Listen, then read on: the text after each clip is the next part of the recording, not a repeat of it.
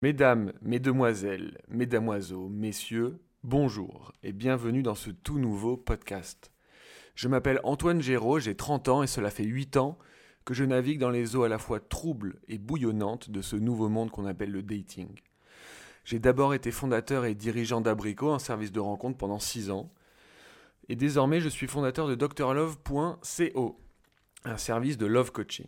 Mon ambition en 8 ans n'a pas changé aider les célibataires à trouver l'amour à l'heure de la solitude connectée et du dating burn-out. Comment je fais? Alors d'abord via des coachings individuels qui est mon activité principale, mais aussi via la création de contenus gratuits sur différents réseaux comme ce podcast, aussi via un peu de consulting d'entreprises qui agissent dans le monde du dating. C'est une petite partie de mon activité mais qui est en train d'ailleurs de se développer, j'en parlerai un peu dans le podcast et aussi via des formations en ligne à venir qui sont en cours de production. Quel est le but de ce podcast? Il y en a deux. Le premier, c'est vous transmettre mes apprentissages. Une grosse partie de mon activité est d'apprendre, de découvrir de nouveaux concepts, qu'ils soient psy, sociaux ou même techno. C'est aussi réfléchir à de nouveaux conseils à donner aux célibataires. Je me dis que cela ne peut que vous aider dans votre vie sentimentale, et pas que d'ailleurs. Et le deuxième, ben, c'est d'évangéliser un peu ce métier, ce drôle de métier de love coach j'ai remarqué que c'était un métier mal compris, bourré de clichés et d'idées reçues. Mon but est donc de vous montrer l'envers du décor, de vous montrer que ce n'est pas forcément ce que vous croyez. Le format de ce podcast, ça va être une sorte de journal, mais à l'oral. Donc très brut, intimiste, sans montage ou post-production. C'est un engagement que je souhaite tenir. Je veux justement proposer du contenu qui soit totalement différent de ce qu'on peut retrouver sur Instagram ou YouTube, à savoir un contenu très scripté, très cadencé. Alors oui, pendant ce podcast, il risque d'y avoir des blancs. Vous allez peut-être même m'entendre fumer, entendre ma chaise grincer. Et si je dis une bêtise, bah, je vais pas la retirer. Et je peux en dire des bêtises. Et enfin, je vous fais une promesse. C'est qu'à la fin de chaque épisode, vous ayez appris quelque chose qui vous sera utile dans votre vie. Que ce soit un concept en psychologie à appliquer, en sociologie, une méthode de communication, des conseils clés en main, une réflexion, une analyse, une actualité du monde du dating, pardon etc. Bref, vous l'avez compris, ce podcast, il s'adresse aux personnes qui ont de l'ambition dans leur vie sentimentale et affective. Voilà, c'est terminé pour cette intro. Euh, alors, on est le, euh, dimanche 24 décembre, il est 11h44 à l'heure où je vous parle. Et je suis à Paris. J'ai mon train pour aller à Toulouse rejoindre ma famille pour les fêtes. Ah, désolé, ça c'est la machine, euh, machine à laver qui vient de s'arrêter. Désolé pour ce petit bruit. Je vous l'avais dit. Hein que ça allait être très brut. Euh, donc j'ai mon train à 15h et quelques pour partir à Toulouse, rejoindre ma famille pour les fêtes pendant une semaine. Et, euh, et j'ai hâte. Et là j'ai un trou, donc je me suis dit, tiens, allez, je vais faire le podcast. Surtout que lors du dernier, pour ceux qui l'ont écouté, bah, j'avais un engagement euh, que j'ai pas tenu, qui était d'en faire un par semaine. Et euh, en fait, je vous dois des explications parce qu'une autre promesse que j'ai, c'est l'authenticité, vous dire les choses telles qu'elles se sont vraiment passées. Donc le dernier, premier podcast que j'ai fait de cette série, c'était le 4 décembre, je crois, et là on est le 24, donc pendant 20 jours, il n'y en a pas eu. Pendant deux semaines, j'en ai pas fait, et euh, il y a des explications. En fait, euh, les deux, trois dernières semaines ont été des semaines extrêmement chargé émotionnellement pour moi. Euh, donc, le premier point, en fait, c'est que euh, j'ai eu, j'en ai parlé lors du dernier euh, podcast, une, opportunité assez énorme d'un tournage pour M6, d'une grosse émission avec Karine Le Marchand. Donc je vais vous en parler d'ailleurs un peu dans cet épisode. C'était absolument génial, mais ça a pris beaucoup beaucoup de temps, beaucoup d'énergie émotionnelle. Euh, et surtout, en fait, qu'en parallèle, euh, je sais, certains d'entre vous le, savent, mais moi j'ai adopté un chien il y a 8 mois. Euh, et qui en fait, c'est. ça va être dur à dire, mais bon, pour vous la faire très simple, son état s'est énormément dégradé il y a 15 jours. On a découvert qu'il avait une maladie très rare. Donc je suis allé à la base chez le vétérinaire pour une sorte d'examen de, de, routine et en fait on a découvert qu'il avait une maladie très rare et donc il est euh, dix jours plus tard il est mort. On a dû l'euthanasier. Et donc, bah, pour ceux qui ont des chiens, vous le savez certainement, ou des animaux de compagnie, bah, on s'y attache beaucoup, donc ça a été, euh, ça a été très compliqué à gérer ces deux choses en même temps. Donc je dis moi en ce moment que d'un côté professionnellement, bah, c'est un des plus beaux moments de ma vie. Il se passe plein de choses, j'adore ce que je fais, j'ai plein d'opportunités. Euh, et de l'autre, d'un point de vue, et ça c'est la machine à café maintenant, je suis désolé. Et de l'autre, d'un point de vue euh, affectif, eh bien, euh, ça a été une des, un des moments les plus durs de ma vie, et ça l'est encore. Donc bon, voilà, c'est un peu la raison pour laquelle j'ai pas j'ai pas fait ce podcast pendant deux semaines. Pour être tout à fait honnête, j'ai vachement hésité à, faire euh, celui-là aujourd'hui euh, parce que je me sentais pas encore totalement dans le mood, etc. Mais en même temps, il faut savoir se remettre en selle et puis j'adore vous parler, j'adore euh, discuter avec vous. Donc, donc voilà, je le fais en ce dimanche 24 décembre, jour un peu particulier, avant de rentrer à Toulouse. Alors d'ailleurs, de ces deux, trois dernières semaines qui ont été très intenses, pour moi, je retire quelques quelques points que je voulais vous partager. Bah, d'abord, c'est qu'on s'attache énormément à ces petites bêtes, pour ceux qui en ont, vous le savez. Quand on reçoit un amour inconditionnel, bah, on ne peut que donner de même en retour, en fait, à moins d'être un monstre. Et d'ailleurs, un ami m'a, rappelé cette phrase qu'on retrouve dans Le Petit Prince. Je cite On risque de pleurer un peu si on s'est laissé apprivoiser. Je crois que c'est le renard euh, qui l'a dit au Petit Prince. Le deuxième point, c'est que, bah, les gens qui n'ont pas de chien ont plus de mal à comprendre la douleur que ça peut créer. Et je leur jette pas la pierre, je comprends aussi que le travail, surtout un métier qu'on aime comme le mien, ben, ça permet de penser à autre chose, de pas se morfondre.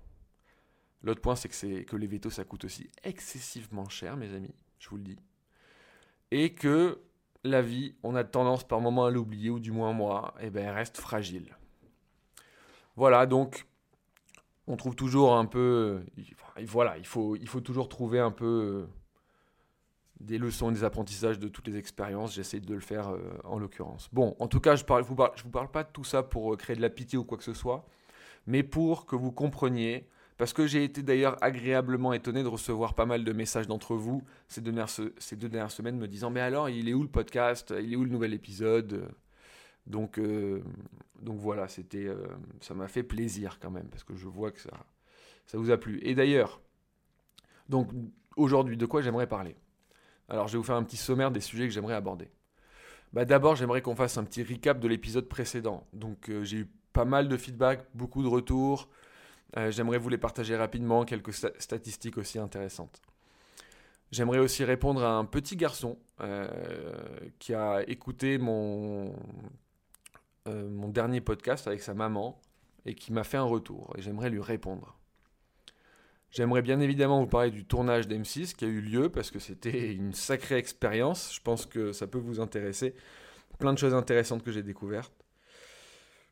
Et euh, aussi d'un gros projet dans le dating euh, qui est en cours. On m'a contacté pour un truc. Je vais en parler sans trahir trop de secrets, mais je pense aussi ça, j'ai envie de vous en parler.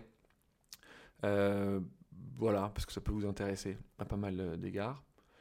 Et euh, vous parler rapidement de l'histoire d'une de mes clientes que absolument fascinante, euh, une de mes plus grandes fiertés pour être tout à fait honnête.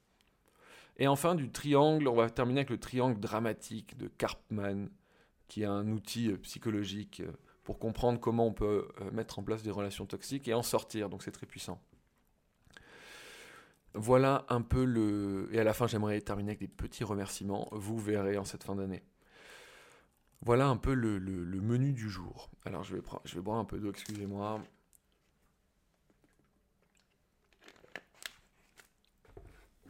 Ok. Mes amis, on va donc commencer euh, d'abord avec le, rapide recap de l'épisode précédent. Alors, de quoi j'ai parlé dans l'épisode précédent? Bah, D'abord de l'événement déclencheur qui m'a donné envie de lancer ce podcast que vous écoutez. Aussi de comment prendre de bonnes décisions dans la vie, particulièrement en amour. J'ai aussi parlé du marché du dating et de son effervescence, de ma découverte du fonctionnement des télés et des boîtes de production. J'ai partagé aussi un court passage d'un livre que je suis en train de lire qui s'appelle Les 12 euh, règles pour une vie de Jordan B. Peterson, un, psychologue assez connu américain. Et j'ai cité un passage euh, justement sur les enfants sans père, et c'est d'ailleurs euh, sur ce point-là que je vais répondre au petit garçon qui, euh, qui m'a fait un feedback. Et, euh, et enfin, j'ai terminé en parlant de discipline. Alors, concernant les feedbacks, je suis très content. Vous avez été très nombreux, même, je vais être honnête, très nombreuses en fait, à me faire des retours. très précis sur ce qui vous a plu, ce qui vous a moins plu. Alors globalement, tout le monde au début était là, oula, une heure et demie, ça va être super long. Et finalement, eh bien, vous êtes allé jusqu'au bout hein, pour la majeure partie d'entre vous. Donc, c'est assez intéressant. Sur euh, environ 300 écoutes qu'il y a eu pour le premier épisode, vous êtes 70% à être allé jusqu'au bout, ce qui est énorme. Donc, c'est trop bien. Cependant, je vais peut-être quand même un tout petit peu réduire à une heure, parce que une heure et demie, c'est quand même très long, surtout si je le fais une fois par semaine, si j'essaye. Hein. Euh, j'ai eu quoi comme feedback? Alors, euh, j'en ai, eu des vraiment super sympas. Une personne qui me dit, euh, c'était un peu comme être avec un ami euh, pendant une heure. voilà, je, viens de finir d'écouter votre podcast que j'ai beaucoup aimé. C'est comme si j'étais avec un ami. Donc, trop bien parce que c'est un peu le but. vous avez aussi pas mal aimé. Alors, beaucoup de personnes. J'ai parlé de Théo Lyon, une des personnes qui m'a un peu inspiré euh, ce format de, podcast. Vous étiez beaucoup à le connaître, j'étais assez étonné. Euh, j'ai aussi une dame, euh, enfin une dame, je sais pas si une, femme qui me dit Je viens d'écouter 52 minutes de votre podcast et donc je me couche très tard. Très agréable à écouter et beaucoup de résonance. Je confirme avoir perdu 10 ans de ma vie en persistant dans une relation qui ne me convenait pas.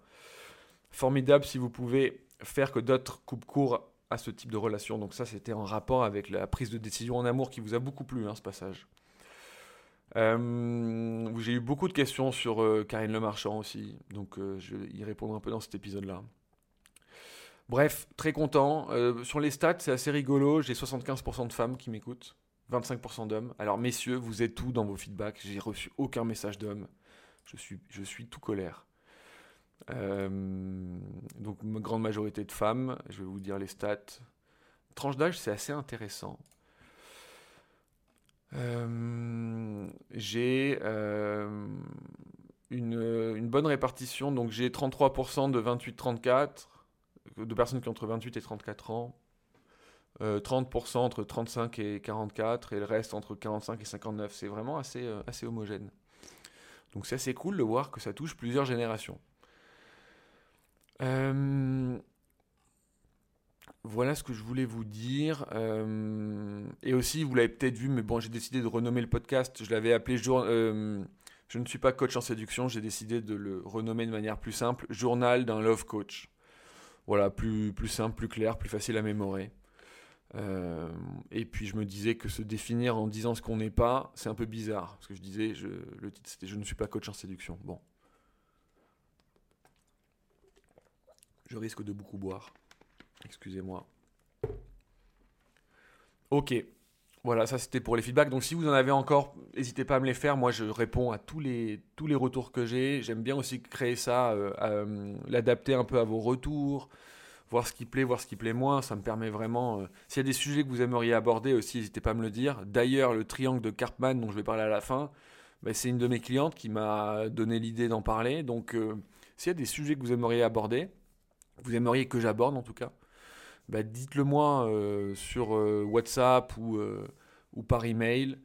Ce bip de machine à laver va être très emmerdant parce qu'il va. Elle radote un peu cette machine, elle risque de le faire plus souvent. Je suis encore une fois désolé, mais on garde le format brut. J'aurais pu couper, recommencer, mais non. ok, voilà. Donc si vous avez des feedbacks, faites-les moi.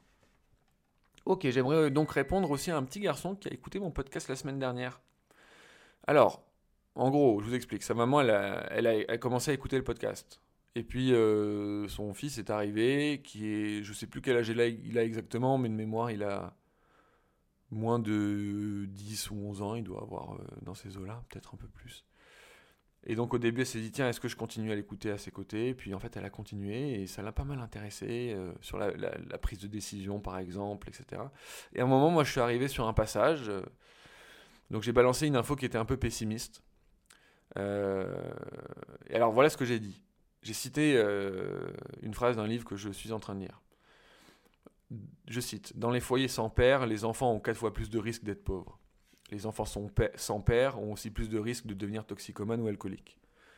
Les enfants qui vivent avec des parents biologiques mariés sont moins angoissés, déprimés et délinquants que ceux qui vivent avec un ou plusieurs parents non biologiques. Dans les familles monoparentales, les enfants ont également deux fois plus de risques de se suicider. Et en fait, le petit, il a raison, j'ai balancé l'info sans vraiment faire d'analyse derrière ou, sans euh, y apporter une tournure plus optimiste à la fin. Et donc, euh, à toi, petit garçon qui écoute ce podcast, j'aimerais te répondre. Alors, ce que j'ai énoncé, c'est une tendance. Ça ne reflète pas la réalité de tout le monde, et encore moins la tienne. Parce que je précise, vous l'avez certainement compris, mais euh, les parents de cet enfant ont divorcé quand il était très jeune, quand il avait 4 ans, je crois. Et il voit, il passe, euh, c'est sa maman qui, en grande, grande partie, l'éduque, je crois. Euh, voilà. Euh, donc, ça ne reflète pas la, la, réalité de tout le monde, encore moins la tienne. Il y a bien évidemment et heureusement des exceptions à cela, et tu en es la preuve étincelante. On appelle d'ailleurs ça l'exception qui confirme la règle. Il peut y en avoir plusieurs exceptions qui confirment la règle. Et il est toujours très important, et ça je te le dis pour l'avenir, de prendre beaucoup de recul avec ce type d'études, de statistiques. Euh, il ne faut pas du tout les prendre au pied de la lettre. Elles permettent de comprendre des dynamiques, des systèmes, des grandes logiques, mais elles définissent en aucun cas des vérités individuelles et ne sont pas des prophéties. Donc il ne faut pas les prendre avec... Euh, il ne faut pas se dire, c'est parce qu'on a observé ça que ça va se passer comme ça. Il euh, ne faut pas les prendre avec fatalité ni fatalisme. Voilà, je voulais te répondre, donc n'hésite pas à me faire un petit retour. tu dis à ta maman de me faire un retour et je serai ravi de continuer la discussion avec toi. Ok. Euh, bon, il faut que je vous parle du tournage de M6. Donc, c'était la semaine dernière, il y a pile une semaine, le vendredi 15 et samedi 16. J'avais deux jours de tournage, donc c'était assez intense. Je vais boire un peu d'eau.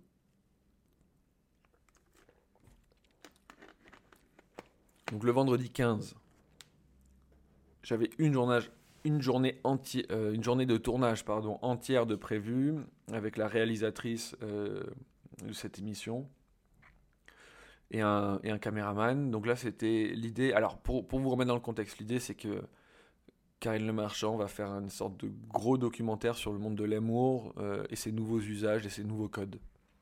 Donc ça va vraiment être en mode documentaire. Et euh, donc de ce fait, elle voulait aussi faire une partie sur les célibataires et les nouvelles manières de l'amour, etc. Et donc euh, la réalisatrice m'a rencontré pour un autre projet et euh, elle a dit ok il faut trop que tu sois dans l'émission et, et donc elle m'a proposé de, faire deux journées de tournage, une journée le vendredi 15 qui était que je vais vous raconter qui était pour faire un portrait de moi et le samedi avec Karine Le Marchand une sorte de plateau avec des célibataires.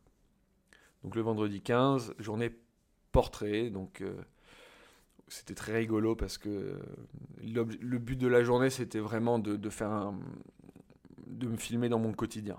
Voilà. Donc euh, le matin euh, au sport, en train de courir.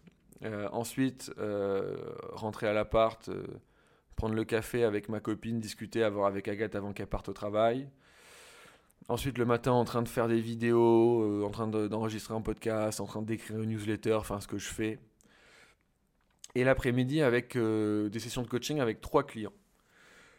Donc c'était... Euh, alors l'ambiance était géniale parce que le caméraman et, la réalisatrice ont mis une super bonne ambiance, parce que ça peut être quand même assez stressant. Et c'était franchement génial, on a passé un super moment, on a vachement rigolé. Et je pense que ça va bien se sentir dans les images. Euh, l'après-midi avec mes clients, d'ailleurs, que je remercie chaudement si, euh, m'écoutent. Euh, vraiment, merci d'avoir accepté de, bah, de participer à, cette, à ce tournage. Bah, c'était un peu différent, c'était pour les clients un peu plus stressant, moins habitué. Alors moi je suis pas non plus ultra habitué, mais un peu plus à me filmer quand même. voilà, donc ça c'était vraiment la première journée de tournage. Et ce qui est marrant, c'est qu'il bah, doit y avoir des, des, des 5 ou 6 heures de, rush et euh, ils vont au final n'en garder euh, que quelques minutes pour faire un portrait assez rapide de moi. Et le lendemain, tournage donc avec Karine Le Marchand cette fois. Donc là, dans un hôtel, euh, dans un hôtel, un palace dans le 16e. Là, c'était pas du tout la même ambiance. Hein. Il y avait des, il y avait 15 personnes, enfin l'équipe technique, il y avait 15 personnes, euh, des caméras partout, des lumières partout. J'étais, euh, on m'a maquillé, on a fait plein de tests, euh, d'étalonnage avec les, caméras. J'ai rencontré aussi à ce moment-là euh, Karine Le Marchand chez Arnos, super sympa. mais là, c'était vraiment une ambiance, voilà. Ça rigolait pas. C'était une heure, et, une heure et demie de tournage en mode non-stop, en plateau avec. donc j'étais avec Karine Le Marchand à une table et avec deux célibataires. Donc je vais pas trop vous trahir tous les secrets parce que je veux que vous regardiez l'émission. Mais c'était euh, c'était sportif, et mais je pense que ça va être très intéressant. Euh, voilà, donc euh, écoutez, c'était une belle expérience, clairement. C'est assez intéressant de voir comment ça fonctionne derrière ces émissions, ces productions. On voit qu'il y a des gros moyens quand même. Je vois aussi que Karine Le Marchand, c'est vraiment un sujet qui, la- qui l'intéresse beaucoup, le monde de l'amour. Elle le fait avec passion, pas uniquement par intérêt. Euh, et ça, ça change tout, je pense. Ça change tout parce que bah, du coup, elle s'informe vraiment sur le sujet, elle est vraiment intéressée, vraiment passionnée, et donc euh, on peut avoir des échanges plus constructifs qu'avec une personne qui voudrait juste traiter ça parce qu'il faut le traiter, quoi. Euh, D'ailleurs, ça l'intéresse tellement ce sujet que, et ça je peux pas trop en parler, mais elle a un autre projet d'un- d'un- d'une sorte de spectacle sur lequel aussi je, vais, je travaille avec elle. Donc j'ai eu l'occasion de repasser trois heures avec elle dans ses bureaux, euh, à, l'écriture, enfin euh, à la réflexion de ce projet-là. Et euh, c'était une ambiance bien, différente, vraiment plus intime, plus calme, plus tranquille. On avait vraiment le temps de développer les idées. Ça, c'était c'était jeudi dernier, là, jeudi 21. Et c'était hyper intéressant aussi. elle, elle écrit ce spectacle avec la sœur de Gad Elmaleh, donc Judith Elmaleh. Et je ne peux pas vous dire ce qu'il y a dedans, mais euh, en tout cas, je pense que ça peut être hyper intéressant et je pense que ça, ça va faire grand bruit. Et surtout, ça va être utile. C'est ça qui est génial. Donc écoutez, super expérience. Euh, moi j'ai adoré. J'ai vraiment adoré. C'était un moment euh, hyper, hyper intéressant dans ma vie professionnelle et ça va continuer. Donc je vous tiendrai au courant des évolutions. Alors c'était tout aussi, je pense, je vais particulièrement m'en rappeler aussi parce que c'était la semaine durant laquelle euh, euh, ben, il y avait toutes ces problématiques avec mon chien, donc il y avait une sorte de, dualité, de dichotomie en moi qui était très particulière et qui est un peu la première fois que je vis. Donc j'ai réussi à cloisonner, je suis quand même assez content, à pas laisser les émotions et la tristesse me submerger lors de ces moments. Voilà, en tout cas, j'ai hâte que vous voyez tout ça et que vous me fassiez votre, votre retour. Euh, bien évidemment, la- il y a beaucoup de choses qui vont dépendre aussi du montage derrière, hein, parce que eux, ils ont beaucoup d'heures de rush, et après, ils peuvent décider un peu de faire dire n'importe quoi aux images finalement. On en a entendu parler en ce moment énormément avec l'affaire de Pardieu, où on voit que euh, sur un truc de, de 5 secondes, en fait, euh, moi j'avais. euh, Enfin, on se rend compte à quel point on, peut faire dire ce qu'on veut à des images. Alors, on ne sait pas où, ce qu'il en est pour Depardieu, mais je donnais cet exemple qui est, qui est totalement extrémiste comparé à, nous ce qu'on fait. Mais quand eux, ils vont se retrouver avec une dizaine d'heures de rush de, de, de mois, grosso modo, et donc en fonction de ce qu'ils vont choisir, ben, le résultat va énormément varier. Après, je fais totalement confiance à la réal, Delphine, qui a qui a une très, qui, j'ai vu déjà des documentaires qu'elle a fait, je pense que ça va être génial. Voilà, je vous tiendrai au courant euh, dès que j'ai plus d'infos. Ça, le fait de beaucoup parler, ça m'assèche la bouche. J'ai besoin de beaucoup boire. J'espère que vous comprendrez. Ok. Alors la semaine dernière dans le podcast, je vous parlais aussi du fait que moi j'ai pas mal de... chaque semaine j'ai un- une personne qui me contacte parce qu'elle a un projet dans le dating, qu'elle aimerait m'en parler, avoir mon avis, etc. Donc j'ai dû rencontrer là cette année, franchement, une vingtaine de, de jeunes entrepreneurs, enfin plus ou moins jeunes d'ailleurs, qui voulaient se lancer dans le marché. Jusqu'à maintenant, euh, j'ai jamais vraiment, euh, je me suis jamais vraiment dit en écoutant un projet, waouh, ça, ça peut vraiment être intéressant, ça peut être game changer. Enfin, ça peut vraiment avoir un impact euh, fort sur la société. Jusqu'à bah, la semaine dernière, euh, j'ai rencontré. Alors, je, vais, je vais vous donner des, infos, mais je pourrais pas aller trop dans le détail. Mais étant donné que j'ai quand même envie de, vous en parler, je vais essayer de- de- de- de- d'en dire le maximum sans trahir aucun secret. Euh, pour la faire simple, il y a un, entrepreneur qui m'a contacté euh, parce qu'il a un projet dans le, dans le dating qui est, ambitieux et très intéressant. Et euh, donc on s'est rencontré d'abord une première demi-heure et puis il y a eu un très bon feeling. On a continué à discuter par la suite. J'ai découvert par la suite qu'en fait c'était un, projet euh, entre guillemets chapeauté par un entrepreneur très connu en France qui veut se lancer dans le monde du, dating parce qu'il pense qu'il a, a quelque chose à faire. Et il a raison, je pense. Donc il a hum, créé une équipe. Donc c'est un entrepreneur qui a vraiment réussi, qui a beaucoup, beaucoup d'argent.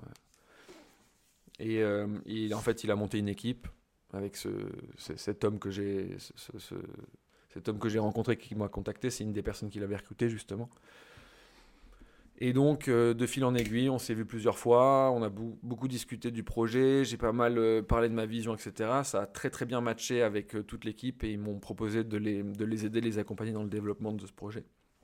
Chose que j'ai acceptée et que on m'avait proposé plusieurs fois cette année, j'ai toujours refusé, mais là j'ai accepté parce que je pense qu'il y a vraiment toutes les conditions réunies pour faire un très beau projet.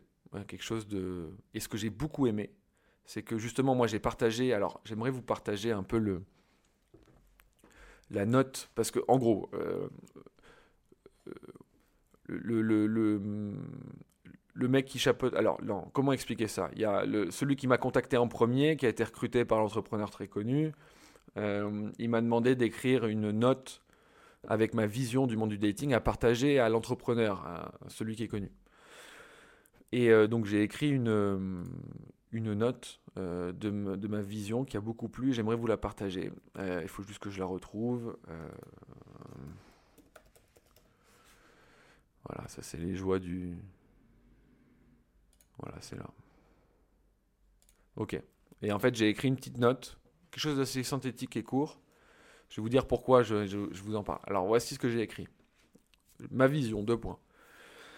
Ce n'est qu'une question d'années avant que nous passions. Ah oui, d'ailleurs, je précise, il va y avoir beaucoup d'anglicisme. Mais là, comme je m'adresse à des entrepreneurs, euh, ben voilà, j'ai utilisé beaucoup d'anglicisme parce que souvent, ça permet d'être beaucoup plus court et beaucoup plus punchy dans sa manière de parler. Alors, ce n'est qu'une question d'années avant que nous passions du dating as a game, donc le swipe, match and chat, au dating as a service, à savoir un accompagnement qualitatif tout au long du processus amoureux. Le modèle actuel lasse. On voit des phénomènes comme le dating burnout ou la dating fatigue. Mais les célibataires n'ont pas d'autre choix pour le moment. Il y a un boulevard pour un modèle d'agence de matchmaking customer and couple centric. Donc vraiment centré sur l'expérience client et sur le fait de mettre les gens en couple une agence de matchmaking avec des offres d'accompagnement ambitieuses et high ticket, donc euh, avec des tarifs élevés. Cela ouvre d'ailleurs tout un tas d'upselling possibles, donc des services annexes euh, à proposer comme du coaching, du relooking, shooting photo, accompagnement au mariage, thérapie de couple, séance de psy, etc. Les gens en rêvent, selon moi ça ne fait pas l'ombre d'un doute, et je pense qu'ils sont aussi prêts à payer très cher pour un service de qualité si vraiment il, fonctionne. Et je précise, à l'heure où nos sociétés sont en train de vivre d'énormes bouleversements, l'amour et le couple deviennent des valeurs refuges et donc fortement convoitées. Voilà, ça c'est ma vision, je la pense vraiment, c'est d'un point de vue très entrepreneur. Euh, et ce que j'ai justement beaucoup aimé, c'est que moi, dans ce que je fais, euh, ou dans tout ce que j'ai créé, je me suis toujours énormément, peut-être d'ailleurs à, à des moments un peu trop, mais ça a été toujours ma, mon étoile du, du berger, l'étoile du Nord.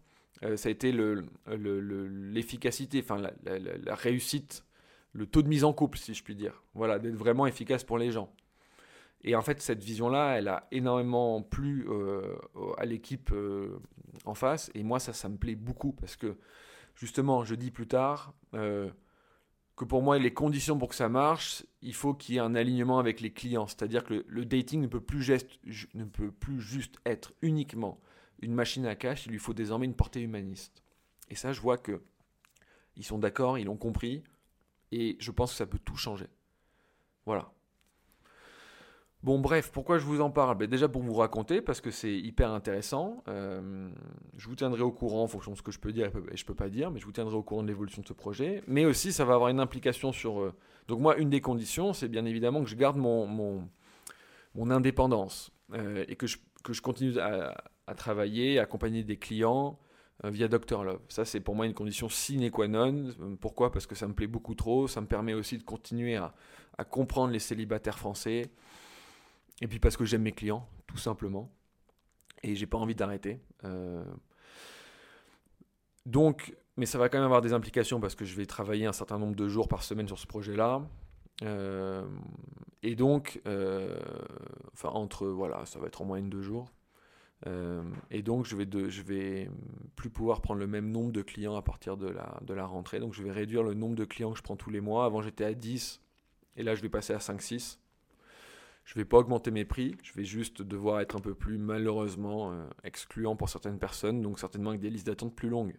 Donc d'ailleurs, si vous êtes intéressé par, euh, le fait de vous lancer pour la rentrée, bon, pour janvier, moi j'ai quasiment, il euh, faudrait que je regarde, mais j'ai plus de place. Mais février et mars, avril, il m'en reste, mais ça commence déjà à partir. Donc voilà, je dis pas ça pour foutre la pression, mais pour que vous ayez l'info et que vous ne le découvriez pas plus tard.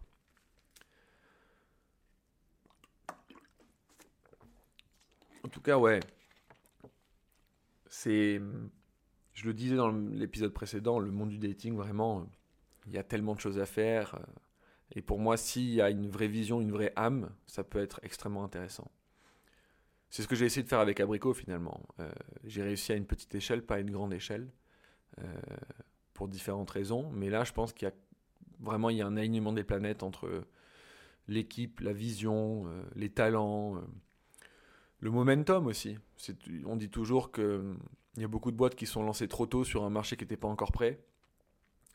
Euh, et là, je pense que voilà, après 15 ans de Tinder, 12 ans peut-être, ouais, 12 ans de Tinder, ça y est quoi, les gens ils en peuvent plus.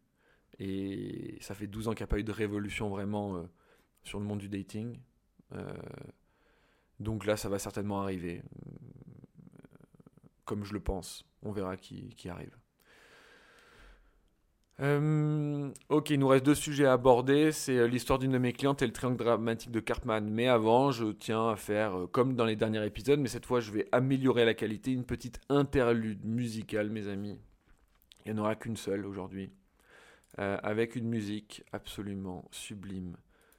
Sweet Nothing de des Velvet Underground. Donc si jamais vous n'avez pas envie de l'écouter, ben vous avancez. Alors la musique est un peu longue, je ne sais pas si, je vais la laisser entièrement, mais si vous voulez pas l'écouter, ben avancez de, de 5-10 minutes dans le podcast. Et on se retrouve pour l'histoire d'une de mes clientes, euh, une histoire assez fascinante.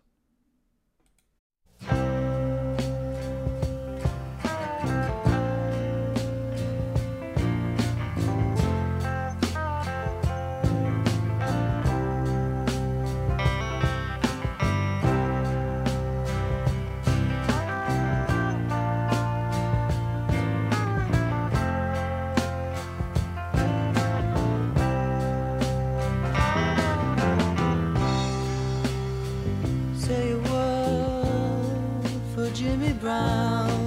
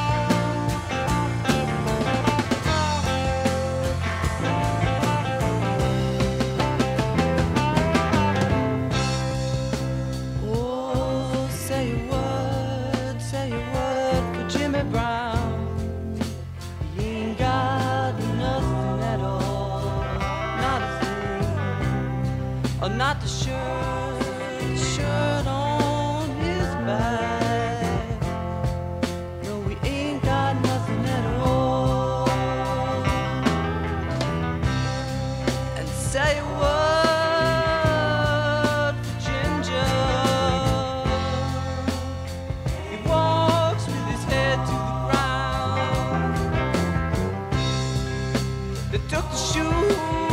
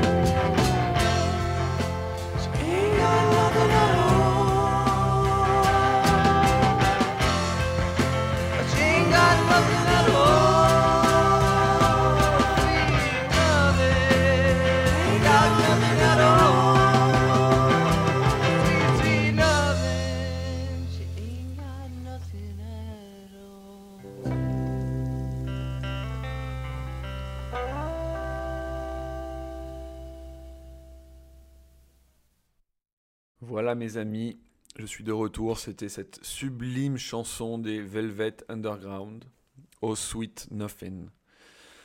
Musique un peu longue, mais franchement, je sais pas ce que vous en pensez. Moi, elle me fait vibrer. On fait plus de musique comme ça. hein. Oh la parole de vieux con. Je retire. Pas. Alors, euh, on était. Voilà, je voulais vous parler d'une d'une de mes clientes. En fait, je vais, encore une fois, je vais essayer de, de trop de secrets, préserver l'anonymat, vous raconter dans les grandes lignes cette histoire que je trouve assez dingue et, euh, et vous expliquer un peu les apprentissages que j'en ai tirés.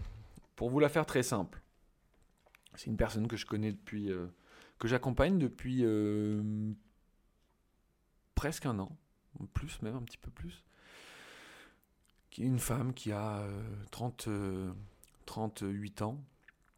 Et pour, euh, pour y aller clairement, c'est une femme, quand elle est venue me voir, en fait, elle avait euh, aucune expérience euh, ni sentimentale, ni quoi que ce soit. Et pour des raisons, pour, pour des raisons, comment dire, pour des raisons qui, qui sont, comment dire, pour des raisons qui la regardent, voilà, on va dire ça, mais bon, euh, en tout cas, il y avait- des, très bonnes raisons. Et, euh, donc, ben, le truc, c'est que aucune expérience sentimentale dans un monde euh, d'app de dating euh, un peu chaotique, elle était, elle savait pas du tout quoi faire. Puis elle avait aussi beaucoup de peur, beaucoup de d'appréhension. et donc, elle a décidé de se lancer avec moi pour que pour que je l'aide. Et donc, euh, il a fallu. euh, voilà, ça, a été un accompagnement qui a été euh, assez intense parce qu'il a en fait, finalement, bah, elle avait aucune expérience, quoi. Donc, entre guillemets, il fallait tout reprendre à zéro. Et, et donc, on a, bon, on a, j'ai mis en place avec elle une stratégie. Il y avait, avec elle, il, fallait à la fois lui expliquer un peu comment fonctionnaient les apps, lui proposer un, un plan très pragmatique, clé en main à appliquer, mais aussi être très présent sur la partie euh, euh, psychologique, euh, parce que chaque rencontre pour elle était un événement extrêmement fort qui pouvait qui, qui, énormément d'émotions en elle. Enfin, c'était pas du tout anodin, quoi. Euh, elle vivait pas du tout les rencontres comme une personne, on va dire, entre guillemets, avec un parcours plus traditionnel, plus classique pourrait les vivre. Et donc pendant 8-9 mois, euh, eh ben, il a fallu, elle a fait euh, pas mal de rencontres et les rencontres n'aboutissaient pas. Et, et- et donc ça, à chaque fois, bien évidemment, après chaque rencontre, on prenait le temps d'analyser, de comprendre. Euh, Il y a des moments où elle avait envie de totalement baisser les bras, elle y croyait plus, le temps passait, en plus elle avait, vous le comprenez, 38 ans, femme, envie d'avoir des enfants, une urgence se crée, donc qui pouvait d'ailleurs être totalement contre-productive, donc il fallait vraiment, on pouvait pas en fait euh, mettre la charrue avant les bœufs, donc euh, elle aurait bien aimé, bien évidemment euh, aimé que la première rencontre, ça se passe super bien, soit la bonne, mais ça se passe rarement comme ça, hein. il faut... Toutes les, je dis tout le temps que toutes les rencontres ont, une fonction qui n'est pas forcément celle de nous mettre en couple, mais nous, nous apprendre des choses sur nous et sur, sur les autres, sur la vie. Et donc, en l'espace d'un an, si vous voulez, il a fallu, entre guillemets, rattraper euh, des dizaines d'années où il s'était rien passé sentimentalement parlant. Donc, c'était très intense pour elle. Euh, le... On avait un plan euh, très précis, très cadré, mais qu'elle a suivi à la lettre. Et c'est là où elle était hyper impliquée, hyper, hyper motivée. Et ça, sans ça, on n'aurait jamais réussi. Et donc, en fait, voilà, pendant les neuf premiers mois, eh ben, c'était très compliqué. hein. Il y a eu des moments des coachings où il y a eu des larmes, euh, de la tristesse. euh, euh, elle n'y croyait plus, elle avait envie d'abandonner. Donc c'est là aussi le rôle du coach est extrêmement important, prendre, la personne à prendre du recul, à comprendre que il faut pas baisser les bras, il faut continuer. Et pour être tout à fait honnête, quand la personne, vous voyez la personne en face de vous euh, qui n'y croit plus du tout, euh, qui est euh, très triste, etc., et ben, même le, coach que, je suis, il peut, il peut se laisser un petit peu affecter par ça et se dire est-ce que on va vraiment y arriver? Mais bien évidemment, derrière, il y a toujours non. On- je me reprends toujours et je, me, et je me dis mais non, il faut bien évidemment qu'il faut continuer, ça va le faire, il faut faire preuve de patience. Dans le, la fable du lièvre et de la tortue, c'est la tortue qui arrive en premier, ne l'oublions jamais. Donc on a continué à appliquer le plan. Et puis à un moment, on a fait une petite modification, on a changé de site. On a un peu retravaillé le profil. On avait aussi, alors faut pas croire que tout vient de ça, mais elle avait aussi entre-temps, en neuf mois, fait pas mal de rencontres, ce qui lui avait permis aussi d'engranger beaucoup d'expérience, de, d'avoir un rapport euh, plus... euh, d'arriver à mieux gérer ses émotions euh, avant, pendant et après les rencontres. Et puis il y a eu une rencontre. Il y a eu sept rencontres. Et euh, je sais plus exactement, ça devait être début novembre. Et, et en fait, je dis tout le temps de cette cliente, en fonction de la. Quand je lui. Les trois premières secondes du coaching, je demande tout le temps comment allez-vous. Et en fonction de la réponse, la manière dont elle pouvait me répondre, pour elle, je savais en trois secondes si ça allait ou pas. Bon, comme pour beaucoup de monde, mais elle, pour elle, c'était vraiment encore plus fort. Et à partir du moment où elle a rencontré cet homme, j'ai vu une autre femme. Et euh, alors, c'est une personne qui. C'est là aussi où, par moment, il y a quand même. euh, il y a des personnes avec qui on peut, on- on peut bien mieux s'entendre que d'autres, mais c'est une personne qui l'a totalement acceptée telle qu'elle était. Qu'il a d'ailleurs, qui a très bien, euh, qui je pense a très rapidement compris un peu euh, euh, pas mal de choses, son expérience, son, peu d'expérience, etc. Et qui a tout de suite été dans la- l'acceptation, la, compréhension, sans non plus devenir. Enfin, tout en, tout en restant vraiment droit dans ses bottes, quoi. Et en fait, depuis là, c'est- ça va, ça va assez vite, mais ça fait de manière extrêmement fluide entre ces deux personnes.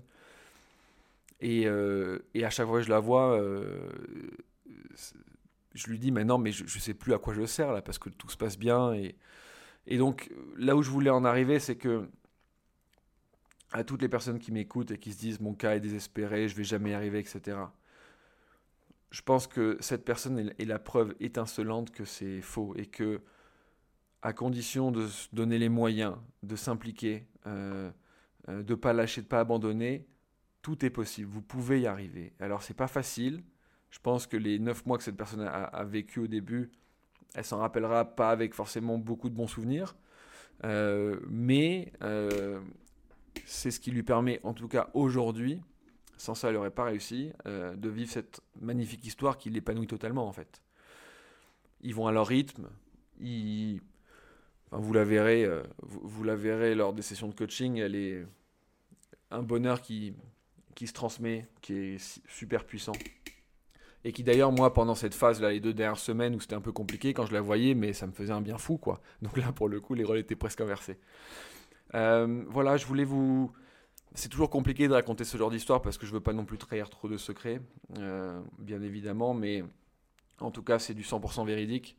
J'espère, euh, j'attends encore un peu, mais je vais lui proposer un podcast, un témoignage, parce que son histoire est vraiment fascinante. J'espère qu'elle acceptera. C'est pas certain, parce que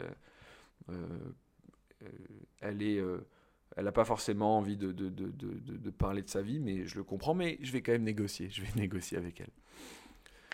Euh, voilà, donc euh, je le redis hein, pour toutes ces personnes qui se disent oh là là, mon cas est fichu, etc. Ben, pensez à cette femme euh, dont je viens de vous parler. euh, qui avait 10 000 fois plus de raisons que vous de se dire c'est fichu et qui et là est en très très très très bonne voie, je lui dis tout le temps, là tous les voyants sont au vert et euh, j'ai- pas de doute que ça que cette histoire dure longtemps et qu'elle soit très heureuse.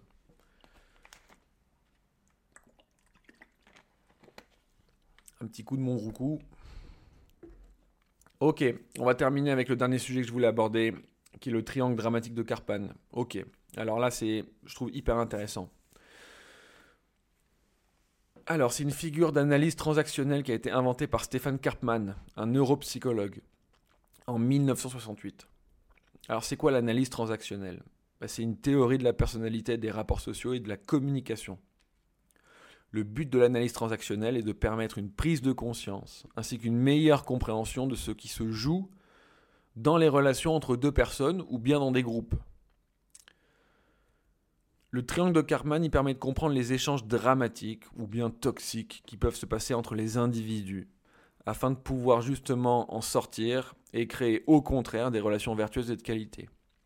On a tous été dans un format relationnel euh, de triangle de Karpman. On a tous eu une relation, un moment de notre vie, une voire plusieurs, euh, qu'on pourrait qualifier de toxique, c'est le mot en vogue aujourd'hui, ou bien euh, euh, en tout cas une, relation euh, qui, qui pouvait faire du mal aux deux personnes.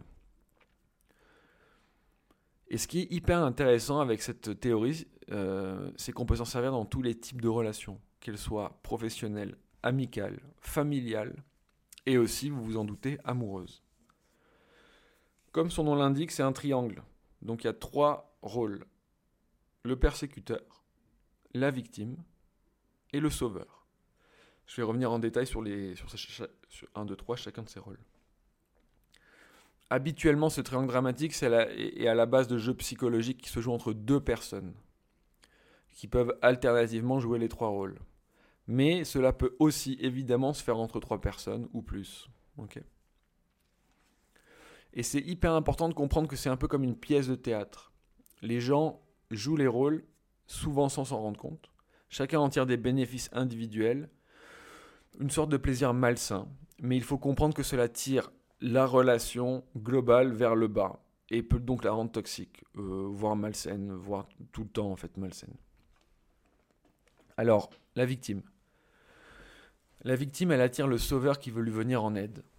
C'est donc un rôle de choix pour attirer l'attention sur soi quand on sait bien en jouer. C'est un rôle qui appelle quelqu'un à être persécuteur.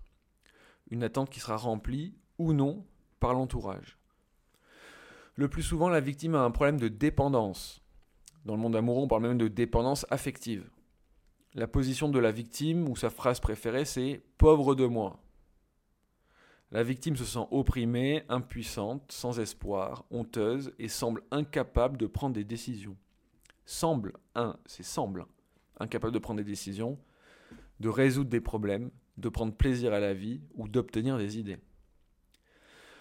La victime, si elle n'est pas persécutée, va chercher un persécuteur et également un sauveur qui sauvera la situation en apparence, mais va aussi perpétuer également les sentiments négatifs de la victime. Le sauveur, c'est un rôle très gratifiant d'un point de vue narcissique, mais qui place la victime en incapacité de résoudre ses problèmes, en l'infantilisant. Il attend un persécuteur pour justifier son existence, et une victime à sauver. L'entourage pourra suivre ou ne pas suivre dans cette pièce de théâtre. La réplique du sauveur, sa phrase préférée, c'est Laissez-moi vous aider. Le sauveur éprouve un sentiment de culpabilité s'il ne va pas à la rescousse de la victime. Cependant, son sauvetage a des effets négatifs. Il garde la victime dépendante et lui donne la permission d'échouer, voire même le devoir. Les avantages découlant de ce rôle de sauvetage sont que l'attention du sauveur à lui-même est supprimée. Quand il concentre son énergie sur quelqu'un d'autre, cela lui permet d'ignorer sa propre anxiété et ses problèmes. C'est une forme d'évitement. Et enfin, le persécuteur, qu'on appelle aussi le bourreau. Alors le persécuteur, il agit sur la victime. S'il tente de nouer cette relation avec une victime potentielle, celle-ci pourra réagir différemment. Adopter la position de victime ou au contraire ne pas se laisser faire. Le persécuteur n'est pas obligatoirement une personne. Ça peut être aussi une maladie, une addiction comme l'alcool, la cigarette ou n'importe quoi, ou tout élément perturbateur qui contribuera à placer la victime dans cette position. Le persécuteur, sa phrase préférée, c'est Tout est de votre faute. Il contrôle, blâme, critique, oppresse, et en colère, autoritaire, rigide et supérieur.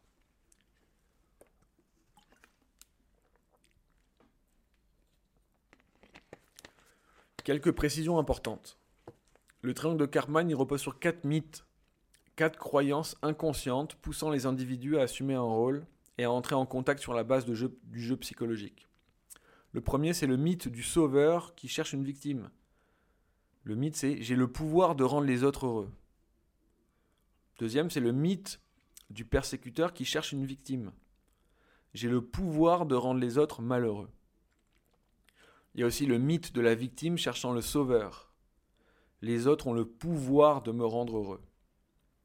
Et enfin le mythe de la victime cherchant un persécuteur. Les autres ont le pouvoir de me rendre malheureux. Le monde des célibataires est d'ailleurs pavé de personnes pensant être des victimes. Je vais y revenir. Il faut savoir que tout le monde à un moment ou à un autre de sa vie joue à ce jeu psychologique, de manière souvent inconsciente. Les rôles, par contre, ne sont pas fixés, nous passons très facilement de la victime au persécuteur ou au sauveur. Au cours d'une même conversation, ou, sur une semaine ou sur deux semaines, ça bouge beaucoup. Hein. Cela dit, on a tous une petite préférence sur les rôles à adopter d'entrée de jeu. Il y a des personnes qui vont plutôt avoir tendance dans différentes relations à se positionner en victime, d'autres en sauveur, d'autres en persécuteur. Alors le persécuteur, c'est important de comprendre que c'est pas le grand méchant, et le sauveur, c'est pas le grand gentil, et la victime, c'est pas la pauvre personne, comme on pourrait le penser spontanément. Ces rôles, ils se basent sur des ressentis. Quand une personne se sent victime, elle va automatiquement créer les deux autres rôles, le persécuteur et le sauveur. Donc la victime, c'est vraiment l'acteur principal de la scène. C'est elle, en général, qui va souvent créer les conditions et qui va euh, créer ce jeu. Une personne qui se sent victime dans une relation sera toujours persécuteur ailleurs et, sauveur ailleurs, dans une autre relation. Exemple concret, une personne peut se sentir victime de son boss et pour décharger sa haine va devenir donc persécuteur dans son couple. Ou aux réunions de syndic. On les connaît tous, ces personnes aux réunions de syndic, qui sont euh, très dures. Alors, quelques exemples afin de, afin de, bien comprendre. Déjà dans le cas des apps de dating. Alors le, truc classique, c'est la personne qui s'inscrit sur une app en se disant qu'elle est triste, c'est encore la machine à café. Il faudrait vraiment que je la débranche avant les, les, les, podcasts. Donc, dans le cas des apps de dating, une personne qui s'inscrit en se disant qu'elle est triste et qu'il lui faut absolument trouver une personne qui va la rendre heureuse, un sauveur. Ok? Donc, elle va sur l'app de dating, elle y croit, elle s'est organisée mentalement pour y croire, elle se dit qu'elle va trouver une personne qui va la rendre heureuse. Et elle lui laisse pas tellement le choix, l'autre personne d'ailleurs, donc elle va commencer à engager une conversation avec une personne sur une application de rencontre, elle va mais tout, elle va se dire, ok, ça va être la bonne personne, je le sens, je le sens, ce fameux feeling là. Ils vont se mettre à parler, à parler, à parler, et puis bon, après, ils vont se rencontrer. Mettons par exemple la personne en face, elle veut pas, euh, n'est pas assez intéressée, elle veut pas donner suite. Et là, patatras, euh, le sauveur va devenir certainement le bourreau, ou bien c'est l'application qui va devenir le bourreau. Euh, ou bien euh, le monde autour de soi, etc. Et ce qui peut souvent se passer, c'est la personne va se dire, ok, je suis une victime, victime des apps de dating, victime euh, de, l'égoïsme des hommes ou des femmes, etc. Et en restant ce rôle de victime, en fait, elle va pas se remettre en cause, elle va pas chercher de solution. Et elle va reproduire en permanence ce même schéma. Alors qu'il faudrait, dès le départ, changer son approche, se dire non, tu vas pas sur une app pour chercher un sauveur, tu vas pas une, sur une app où tu fais pas des rencontres pour chercher quelqu'un qui va te rendre heureux, tu vas pour faire des rencontres et pour voir ce qui va se passer ensuite, pour y aller plus doucement. Deuxième exemple dans le cadre professionnel. Mettons, Virginie va voir son manager pour se plaindre de sa collègue Sandrine en disant Je ne peux pas faire mon travail correctement car toutes les semaines Sandrine me fournit les données dont j'ai besoin en retard. Ici, Virginie prend un rôle de victime et présente Sandrine comme sa persécutrice et propose à son manager de devenir le sauveur. Le manager lui répond Ok, je vais t'aider à parler à Sandrine pour que cela ne se reproduise plus. Le manager, il accepte donc le rôle de sauveur. Le manager convoque Sandrine dans son bureau et conclut l'échange par Arrange-toi pour terminer ton travail dans les temps et ne pas bloquer le travail des autres. Sinon, tu devras faire face aux conséquences. Sandrine retourne alors à son bureau et dit à Virginie Par ta faute, j'ai des ennuis avec la hiérarchie. Tu vas devoir m'aider. Sandrine prend alors à son tour le rôle de victime, faisant endosser le rôle de persécuteur au manager et mettant Virginie en position de devoir faire un choix entre endosser le rôle de persécuteur avec le manager ou bien devenir son sauveur à son tour. Donc ça c'est pour des relations un peu interpersonnelles, mais on le voit aussi dans des relations euh, euh, au niveau social. Euh, moi je, le dis souvent au niveau politique. Quand le président est élu, en général on attend lui que ça devienne le sauveur. Plus rapidement, la première déconvenue, ça peut devenir le persécuteur et le peuple bourreau. Par moment, le président peut même jouer le rôle de la victime et le peuple du bourreau. Euh, on le voit, euh, je, me, rappelle quand il y a eu l'épisode des, Gilets jaunes, on était vraiment dans ce, dans ce format-là. Bon, là, c'est des relations bien plus complexes, bien évidemment, mais il y a vraiment ce. On retrouve ce jeu psychologique. Alors, comment éviter d'entrer dans le triangle dramatique de Cartman et en sortir? Alors, d'abord, il faut délimiter ses limites. Il faut euh, définir ses limites, c'est mieux. Et ça varie en fonction de la personne qu'on a en face, qu'on a en face et du rôle qu'elle joue. D'où l'importance d'ailleurs de bien observer vos différentes relations qui vous semblent malsaines et voir qui joue quel rôle. Face à une victime, il faut reconnaître que la personne a des fragilités et l'aider à proposer d'elle-même une demande et pas penser ou tout faire à sa place, ne pas l'infantiliser, surtout pas. Face à un sauveur, il faut remercier cette personne souhaitant apporter de l'aide, mais bien cadrer la manière dont ça va se faire, cadrer le réel besoin. Face à un persécuteur, il faut apporter des clarifications des rôles et responsabilités et mettre en place un contrat et des règles entre guillemets de jeu très claires. Dans certains cas, la personne en face ne va pas respecter les limites proposées. Et à ce moment-là, il peut être nécessaire de sortir de l'interaction et pas d'y rester. Parce qu'en y restant, eh ben c'est ce que d'ailleurs font souvent les victimes, elles se plaignent de la situation en y restant sans verbaliser les limites. Mais du coup, en faisant ça, elles ont leur part de responsabilité. Il est aussi nécessaire de reconnaître justement ses responsabilités et ses torts, particulièrement la victime. On le voit d'ailleurs trop souvent dans les relations toxiques. Moi, j'ai énormément de personnes, souvent des femmes, il faut l'avouer, qui viennent me voir et qui me disent Ouais, ma dernière relation, j'étais avec un pervers narcissique.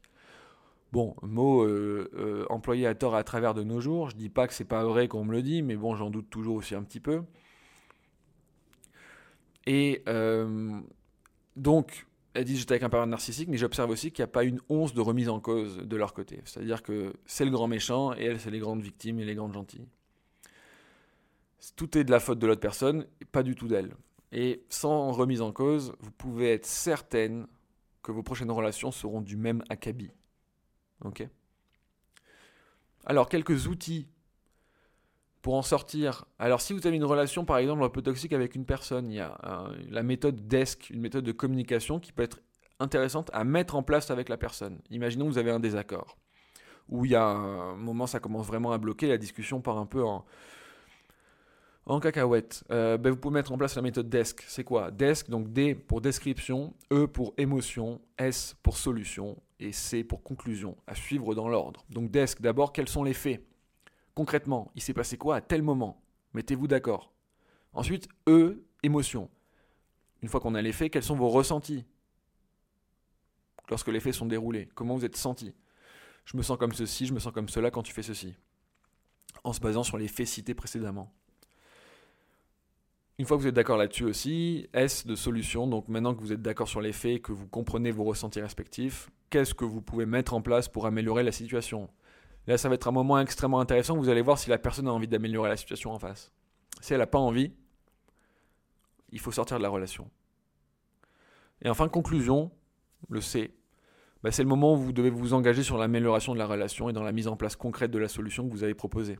Et c'est là où il faut aussi derrière observer. C'est-à-dire que si ça, à chaque fois, vous mettez d'accord sur quelque chose, mais à chaque fois, la personne ne respecte pas le plan qui a été proposé, le deal qui a été fait, là aussi, il faut savoir peut-être en sortir.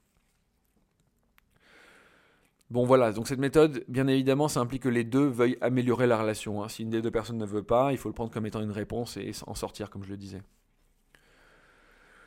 Alors pour les sauveurs en herbe, euh, voici un outil d'analyse transactionnelle qui vous sera bien utile à partir du moment où vous vous dites je devrais faire quelque chose pour cette personne, je devrais l'aider, ou bien que vous faites plus de 50% du d'un travail, voici quatre questions à vous poser hyper importantes avant de le faire.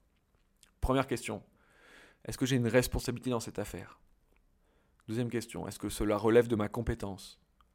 Troisième question, est-ce que j'ai envie d'aider cette personne? Quatrièmement, est-ce qu'on m'a clairement demandé d'aider? Si la réponse est positive à ces quatre questions, alors vous pouvez vous permettre d'aider la personne. Mais s'il y a un non, une réponse négative à l'une de ces questions, et particulièrement sur la dernière, alors arrêtez-vous un moment pour réfléchir à votre action. Et surtout si vous dites non à minimum deux questions ou plus, alors là vous êtes vraiment en train de jouer le rôle du sauveur et n'y allez pas ainsi, changez votre comportement. Le but final de tout ça, ces petits tips, bah, c'est d'atteindre le triangle à l'inverse qui est vertueux de Karpman. Donc un triangle où la victime devient responsable. Elle sait ce qu'elle veut, elle assume ses choix. Moi, c'est un mot que j'emploie extrêmement souvent. Il faut responsabiliser l'autre. Ou se responsabiliser aussi. C'est aussi le persécuteur devient challenger. Il est à l'écoute et propose des solutions. Et enfin, le sauveur, lui, devient plutôt un coach. Il apporte son soutien et accompagne, sans être envahissant. Chacun a alors un nouveau rôle plus bienveillant et plus équilibré. Alors, je vous ai fait un petit résumé de ce triangle de karma. Moi, je vous invite à aller creuser euh, ce sujet-là. C'est hyper intéressant, c'est hyper puissant parce qu'une fois que vous l'avez en tête, vous allez pouvoir analyser différemment toutes vos relations, celles qui vous et, surtout appliquer cette, cette, analyse aux relations où vous, vous avez l'impression euh, de pas être bien ou qu'elles sont malsaines. Euh, et ça va vous offrir aussi des. Alors il ne faut pas surréagir dès que vous voyez que dans une relation ça va pas, mais il faut justement y aller doucement et déjà comprendre qu'une relation est dysfonctionnelle et que vous êtes dans un triangle de Cartman, c'est déjà presque le plus dur. Donc si vous en avez d'ailleurs et si vous avez besoin de conseils, n'hésitez pas à m'en parler. C'est un outil dont je me sers énormément avec mes coachés. Alors pas... euh, voilà, en fait c'est un outil dont je me sers dans ma vie personnelle bien évidemment, euh, mais aussi avec mes, clients. Euh, N'essayez pas absolument d'éviter les, relations, euh, de rentrer dans des relations dramatiques de Cartman parce que vous en aurez, on en a durant toute notre vie, mais l'important c'est de, quand ça se produit, d'en être conscient et de proposer une solution de sortir par le haut à la personne. Et si vraiment c'est pas possible, il faut savoir partir, comme je le disais. En tout cas, si vous avez des questions à ce sujet-là, n'hésitez surtout pas à m'envoyer un message sur mon WhatsApp ou euh, un email sur antoine.drlove.co. Alors, ça fait combien de temps qu'on tourne là? Eh, Ça fait une heure déjà. Ben, parfait, je voulais, faire une heure environ. Donc, euh, écoutez, je voulais terminer en, vous remerciant. On est en fin d'année. Je faisais un petit bilan cette année. Alors, moi, j'ai passé professionnellement la plus belle année de ma vie.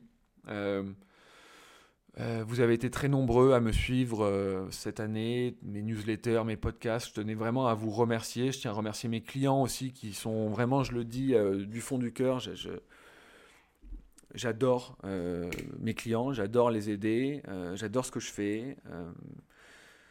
je, voilà, je me sens très bien dans ce, dans ce format-là, donc je tenais en tout cas à vous le partager. Je vous souhaite à tous de très belles fêtes. Euh, si vous avez envie de changer votre vie sentimentale, en tout cas de d'être à deux, de vivre une relation épanouissante, sachez que vous en avez le pouvoir. Ça ne tient qu'à, vous avez les clés en vous, ça ne tient qu'à vous. Donc, je peux bien évidemment vous aider là-dedans. Euh, après, je sais que ça peut représenter un coût pour certains d'entre vous, donc vous pouvez aussi bien évidemment vous abonner à mes différents réseaux. Je propose du contenu gratuit. Aussi, si ce podcast vous plaît, euh, n'hésitez pas à mettre 5 étoiles, ça m'aide beaucoup. Euh, et puis voilà, écoutez, je vous souhaite, j'espère en tout cas que vous avez passé de très belles fêtes et que pour ceux qui ont envie de changer leur vie sentimentale, que vous allez à partir de janvier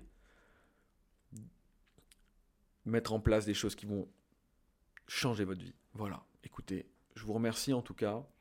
Euh, je vous souhaite une, euh, de très belles fêtes et je vous dis à bientôt. Salut les lovers.